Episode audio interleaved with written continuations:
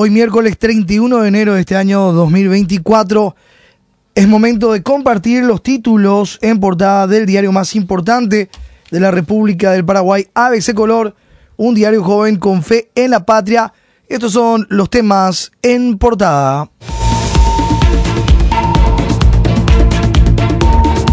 Cuestionados políticos son quienes dominan la OPASI, Santi premia gobernadores que mal administraron FONACIDE. Título en portada de ABC Color. Organización será decisiva para Plan Hambre Cero en escuelas. Uno de los personajes es el cartista Hernán Isidro Rivas, padre del imputado senador. Legisladores opositores rechazan plan y hablan de una dictadura económica consideran que será una sentencia de muerte para varios programas sociales. Gobernador de Guairá prioriza cancha antes que el almuerzo escolar. Nepo Babies que prometieron su renuncia mintieron y siguen campantes en cargos. Destaque en páginas de nuestro impreso. Vamos al desarrollo de los temas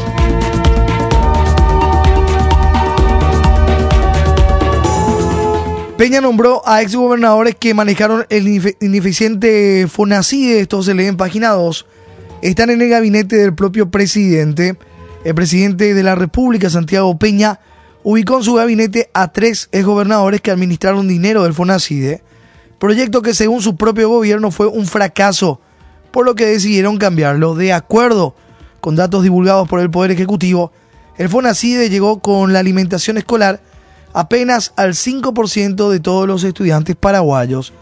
Según el titular del Poder Ejecutivo, ese número es una tragedia para el país. En la página 2 vemos la foto de Juan Carlos Baruja, que fue gobernador de Paraguarí, luego asumió como senador y actualmente está como ministro del Ministerio de Urbanismo, Vivienda y Hábitat.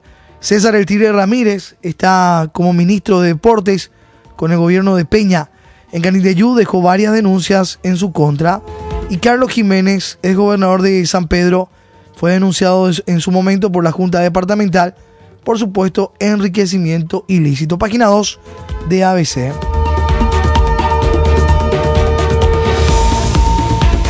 En la página 3, cuestionadas autoridades políticas integran la OPASI. Presidente y miembros de ONG serán parte del CONAE. La criticada Organización Paraguaya de Cooperación Intermunicipal, OPASI, consiguió infiltrarse nuevamente en una ley, esta vez en el proyecto Hambre Cero en las escuelas.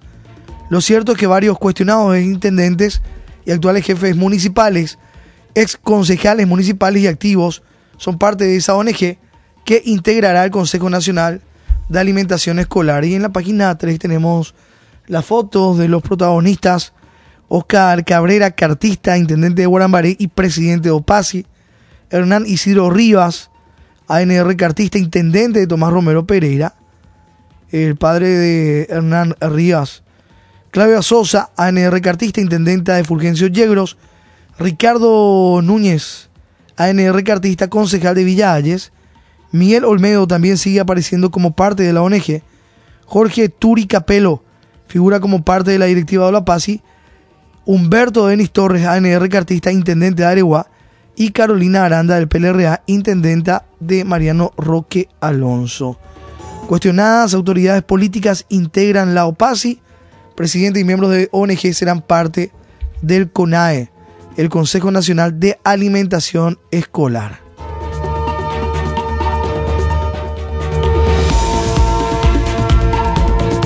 Renunció a la Contraloría Lurrero de la seccional colorada de Guarambaré, Rodrigo Cabrera Ríos, presentó su renuncia como funcionario de la Contraloría General para no ser sometido a sumario que le fue abierto por haber activado en política contrariando el reglamento del organismo. Rodrigo, hijo del intendente de Guarambaré y presidente de OPASI, Oscar Cabrera, aunque era funcionario de la Contraloría, estaba comisionado al jurado de enjuiciamiento de magistrados a cargo de Orlando Arevalo. El hijo del intendente consiguió su comisionamiento en el jurado de enjuiciamiento en septiembre último, por lo que su salario de 10 millones 472 mil guaraníes trepó a más de 16 millones de guaraníes.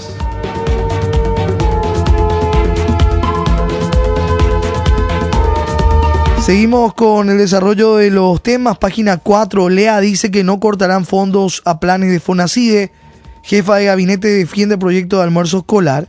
Lea Jiménez, la jefa del gabinete civil de la presidencia de la República, justificó ayer el proyecto Hambre Cero. La jefa del gabinete civil aseguró ayer que los programas que financiaba la ley de Fonacide, como investigación científica, salud mental y excelencia en la educación, seguirán en curso bajo otro modelo, siempre y cuando sean exitosos.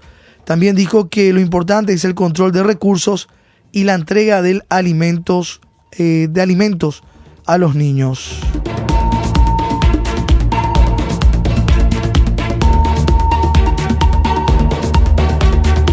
Atendiendo las variadas dudas que generó incluso en legisladores colorados el proyecto del Ejecutivo denominado Hambre Cero, Hoy se convocó para las 11.30 ante miembros de la Comisión Permanente del Congreso a la jefa del Gabinete Civil de la Presidencia, Lea Jiménez, con el fin de debatir la propuesta.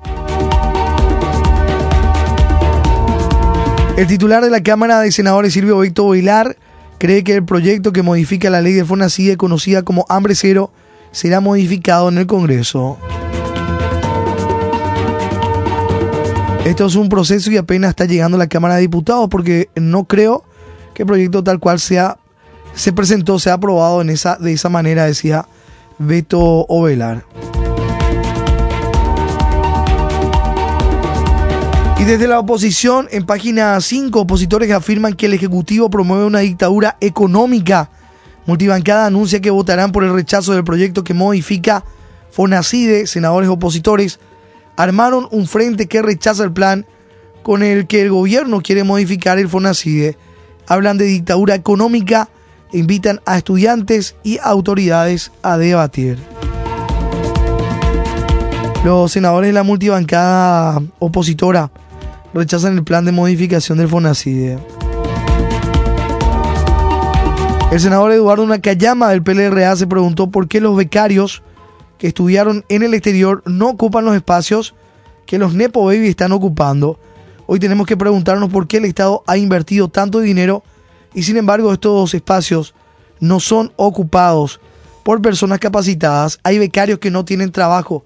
Es lo que dijo Eduardo Nakayama, conforma también la multibancada opositora.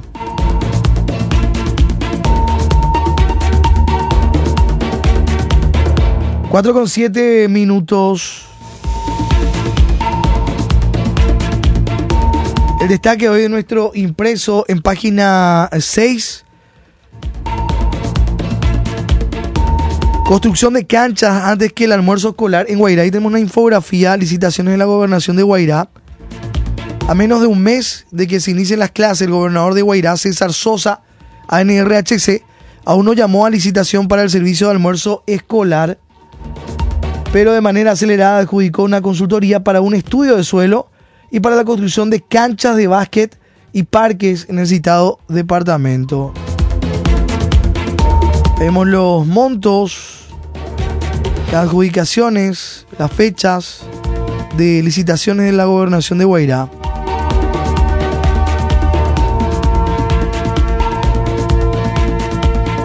César Sosa, gobernador de Guairá.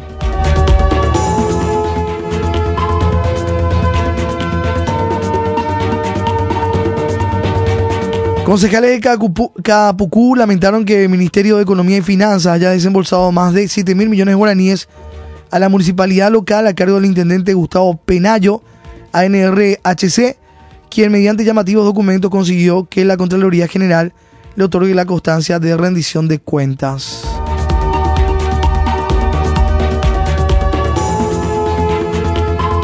Por último, página 7 confirman que hijos de diputados no renunciaron. Elías Torres reculó y Cleto Jiménez mantiene a una hija.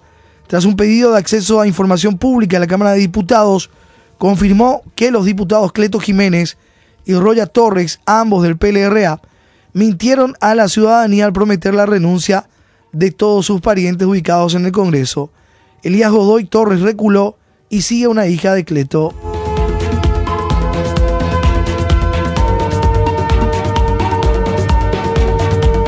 Y vemos la nota de renuncia del 3 de enero pasado.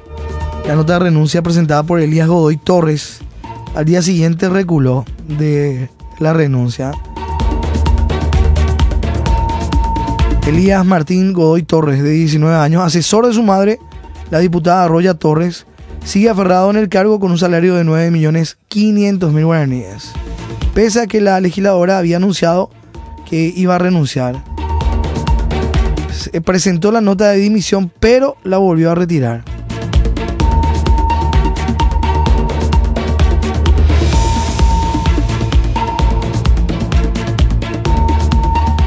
Desde el presidente Franco, ediles de la bancada del PLRA dejaron sin quórum la sesión de la Junta Municipal para no pronunciarse sobre el Nepo Baby asesor Elías Martín Godoy Torres, quien está refugiado en la municipalidad administrada por su padre Roque Godoy Jara del PLRA.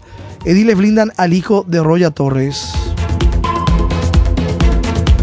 4 con 11 minutos. Retornamos la portada del impreso, las fotos que tienen que ver con el lamentable estado en que se encuentra el INERAM. Plata para Nepo Babies, pero no para INERAM. Tremenda indignación causó la caída del cielo raso sobre una paciente en la terapia intensiva del Instituto Nacional de Enfermedades Respiratorias y del Ambiente, INERAM. Su director, el doctor Felipe González, argumentó falta de presupuesto para mantenimiento del hospital. Afirmó que apenas cuenta con un ínfimo monto para reparaciones. El Ministerio de Salud Pública dijo que sí dispone de un contrato abierto para mejoras edilicias que deben solicitar los directores. Es lo que responden desde el Ministerio de Salud. Las críticas indignación hacen referencia al mal gasto y derroches del Estado en salarios de operadores y parentelas. vemos la situación ya en la página 22 de ABC, cómo se encuentra el INERAM Techo de INERAM se desploma sobre paciente y alegan falta de presupuesto. Hecho causó indignación ciudadana por millonarios gastos innecesarios del gobierno. Y en las fotos, las paredes que son parte de la infraestructura del hospital, eh, ya deterioradas y se ve la humedad también en las paredes. Entrada a una de las salas pediátricas con la pared desplomada pisos destrozados que se observan en áreas de espera del hospital y el cielo raso, la foto es importante y que tenemos también en la página 22, el cielo raso de la sala de terapia intensiva que cayó sobre una paciente conectada a las máquinas. se la ve la paciente en la, en la cama especial conectada a las máquinas y parte de los escombros que caían del cielo raso.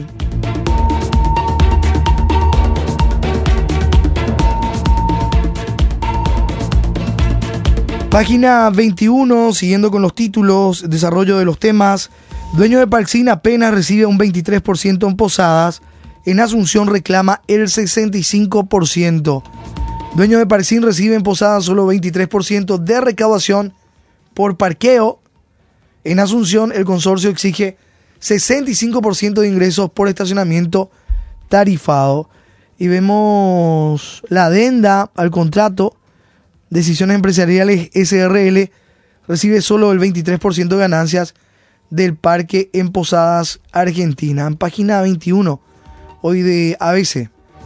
Mientras Parxin exige a Asunción el 65% de la recaudación de estacionamiento tarifado, en Argentina el dueño de integrante Onyx, Alfonso Baigorria, pide solo el 23% por el servicio en Posadas. Lo hace a través de su firma Decisiones Empresariales, la misma que desarrolló la cuestionada aplicación local que llevó a la suspensión del sistema en nuestra capital.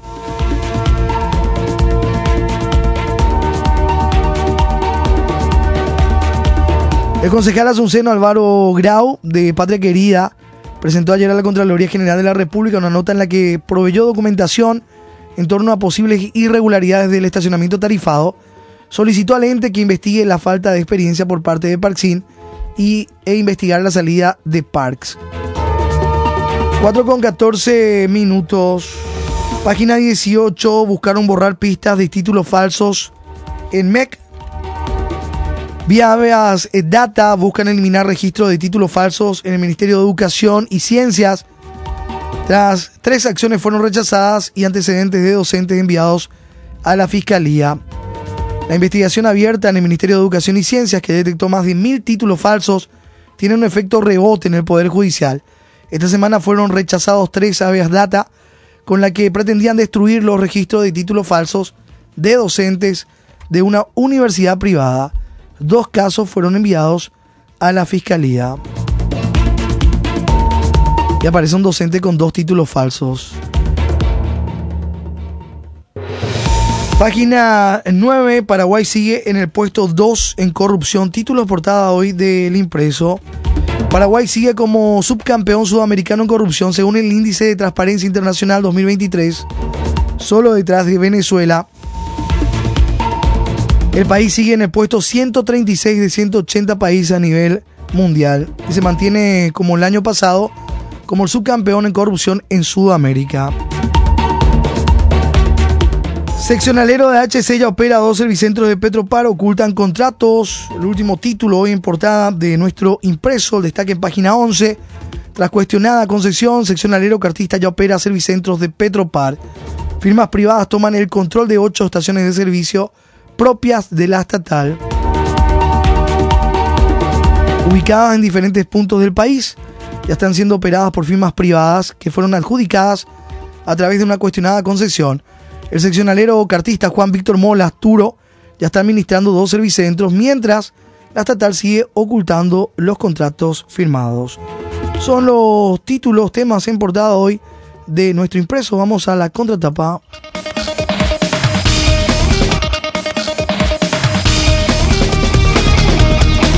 No sirve solo con repudio, dice el título Contratapa ABC. Horas después de los hechos vandálicos registrados ante anoche en el Defensor del Chaco, la directiva de Cerro Porteño emitió un comunicado en total repudio al criminal actuar de sus barras bravas y ayer desde la Asociación Paraguaya de Fútbol se manifestaron condenando de manera enérgica los vandálicos y repudiables sucesos. Lo correcto es ser implacables en este orden. El rechazo en este caso no basta, dice nuestro diario y tenemos las imágenes de los hinchas verdaderos que buscaron escaparse de la batalla campal que se registró norte de Defensores del Chaco. Más noticias del ámbito deportivo, el torneo Apertura, la Copa de África de Naciones, Argentina que goleó a Chile, clasificando ya hacia Paraguay, también está en el preolímpico sub-23. Argentina con 7 puntos, Paraguay con 7 ya clasificado a la siguiente ronda al cuadrangular final. Proolímpico Sub-23. Paraguay que enfrenta a Chile el, la última fecha. Y también Argentina ante Uruguay. Ya clasificado tras estos, este resultado. 4 con 18 minutos. ABC Color, el diario completo, presenta el editorial de la fecha. Precarios hospitales versus Nepo Babies privilegiados. Una tremenda fotografía publicada ayer en los medios en la que se ve a una anciana internada y entubada en el INERAM, rodeada de escombros de un pedazo de cielo raso que cayó sobre su cama, muestra un Paraguay de gran contraste, el de los habitantes top que disfrutan de lo que permite el poder y la riqueza y que se jactan de ello, y otro, el de los comunes, donde la gente soporta precariedades y sufrimientos. La patética imagen ilustra el deplorable estado del nosocomio, construido hace 79 años, que de hecho no lo han de conocer las altas autoridades nacionales, especialmente los legisladores que disfrutan de seguros VIP. Precarios hospitales versus Nepo Babies privilegiados, es lo que dice en parte nuestro editorial hoy miércoles 31 de enero. Lee ABC Color, el diario completo.